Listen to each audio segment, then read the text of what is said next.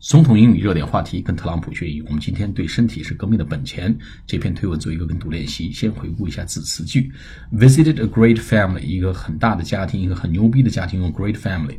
然后呢，of a young man under major surgery，在进行一个大手术治疗的这么一个年轻人，这个用大手术接受大手术治疗，不是用 accept 什么什么 treatment，没有用这个词啊，直接用 under major surgery。在主要的一个手术之下啊，叫 under major surgery，s u r g e r y 就是手术。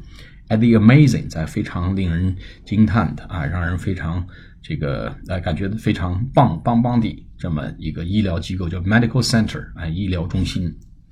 具体这个 medical center 跟 hospital 有什么区别，我也不知道啊。但是呢，我们至少知道，呃，不光用 hospital 来表达医疗中心啊，医疗机构也可以用 medical center，m e d i c a l，medical center，啊，those are truly，truly 用实实在在的确啊，t r u l y 这个词大家需要记住，truly 来强化 some of the best doctors anywhere in the world，在全世界你能找到的最好的大夫之一。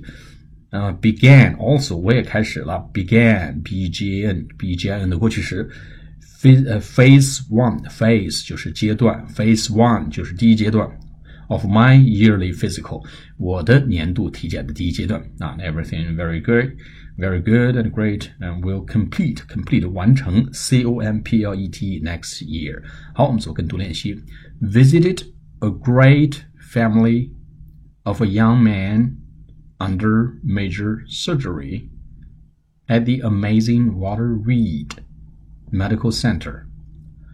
Those are truly some of the best doctors anywhere in the world.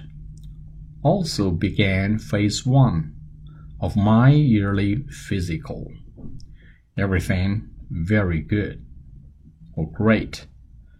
Will complete next year. 好，我们再来一遍。